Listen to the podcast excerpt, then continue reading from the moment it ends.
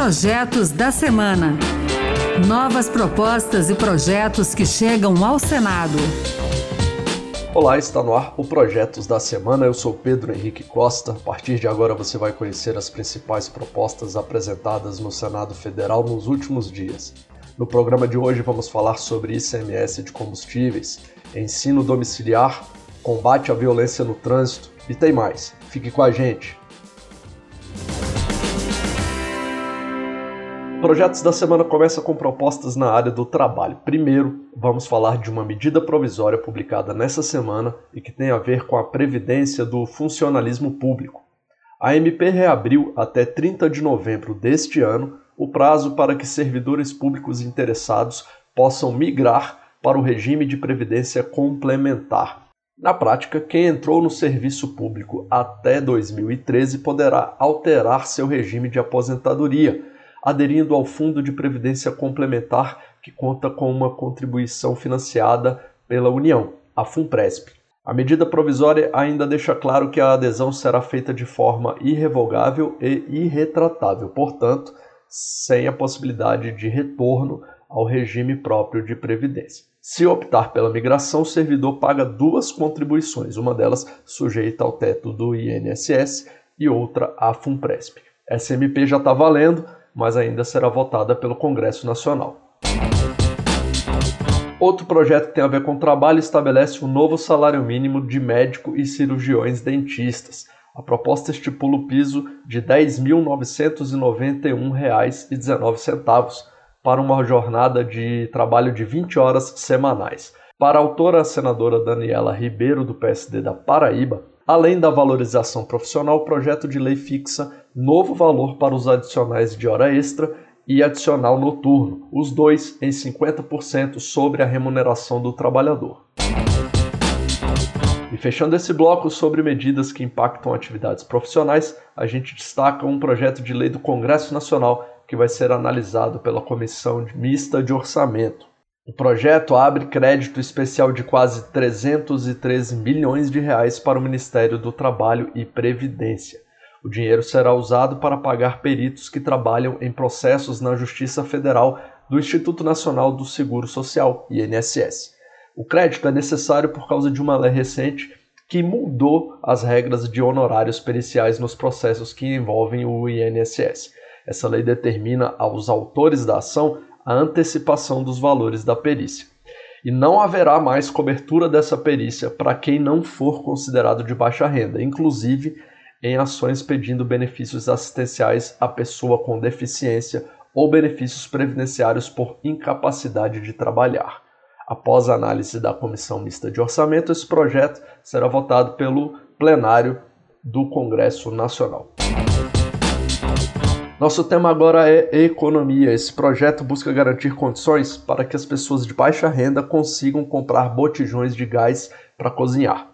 O gás de cozinha é um item de necessidade básica e os sucessivos aumentos de preço têm provocado forte impacto no orçamento das famílias, em especial nas mais pobres. Segundo a Agência Nacional do Petróleo, Gás Natural e Biocombustíveis, ANP, o preço do botijão de gás pode chegar a 160 reais, o que representa mais de 10% do valor do salário mínimo. Diante disso, o senador Rogério Carvalho, do PT de Sergipe, quer incluir o botijão nas cestas básicas distribuídas por programas sociais. A ideia é que o beneficiário tenha direito à recarga de um botijão de 13 quilos de uso doméstico mas é necessário que essa pessoa não seja atendida pelo auxílio gás ou por outros programas estaduais equivalentes. Esse projeto agora tem a ver com gestão dos recursos públicos. O objetivo é estabelecer garantias mínimas de compartilhamento de informações no período de transição governamental. Quando um governo novo é eleito, uma equipe de transição da administração atual fica responsável por repassar informações sobre as contas públicas. Esse projeto do senador Alessandro Vieira, do PSDB de Sergipe, traz regras mais específicas a serem cumpridas, deixando mais detalhada essa transição.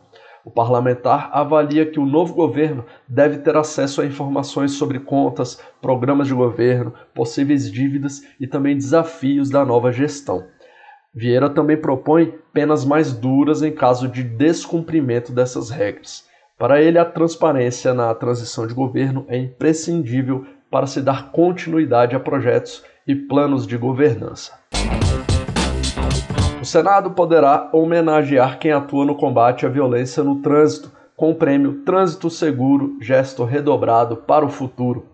O autor da proposta é o senador Fabiano Contarato, do PT do Espírito Santo.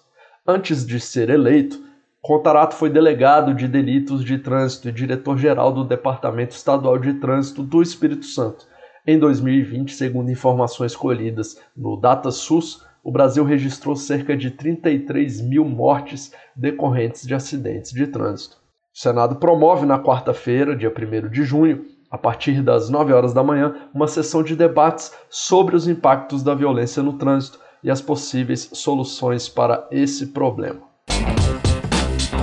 Chegou a hora de falar de propostas aprovadas pela Câmara dos Deputados, que serão votadas agora pelos senadores. O destaque dessa semana foi o projeto que limita a cobrança do ICMS sobre combustíveis.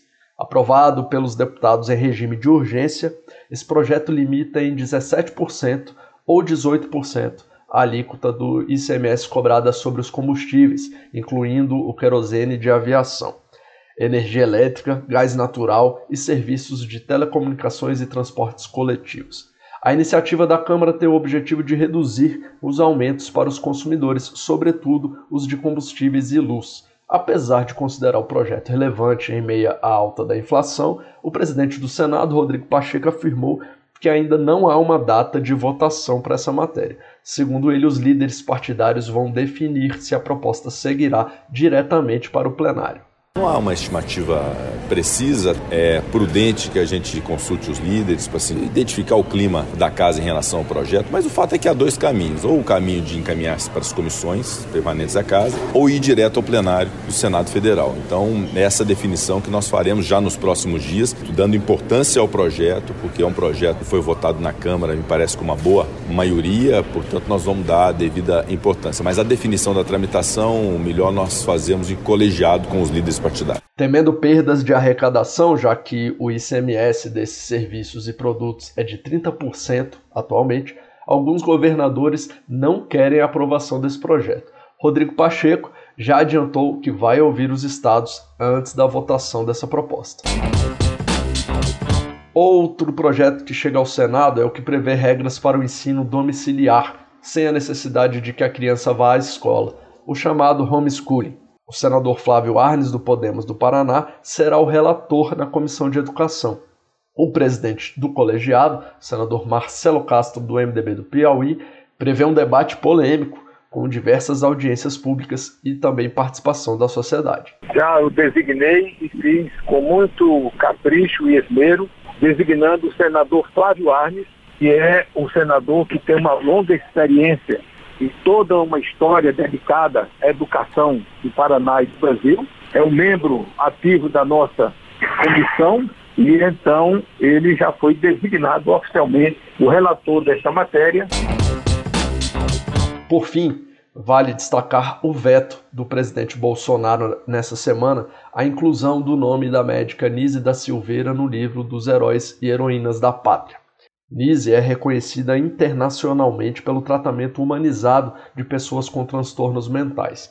Ela era contrária ao confinamento dos pacientes, ao eletrochoque e também às intervenções cirúrgicas no cérebro na década de 1940. A senadora Elisiane Gama, do Cidadania do Maranhão, criticou a justificativa de Jair Bolsonaro, que argumentou que a homenagem não pode ser inspirada por ideais dissonantes das projeções do Estado democrático.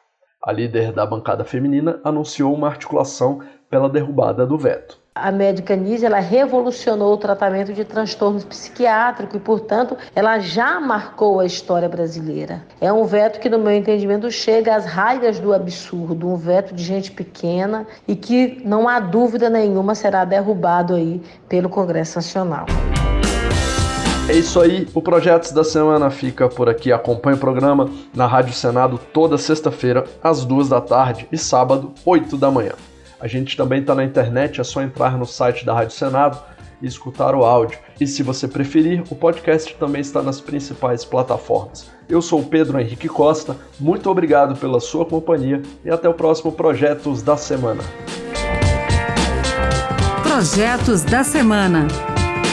Novas propostas e projetos que chegam ao Senado.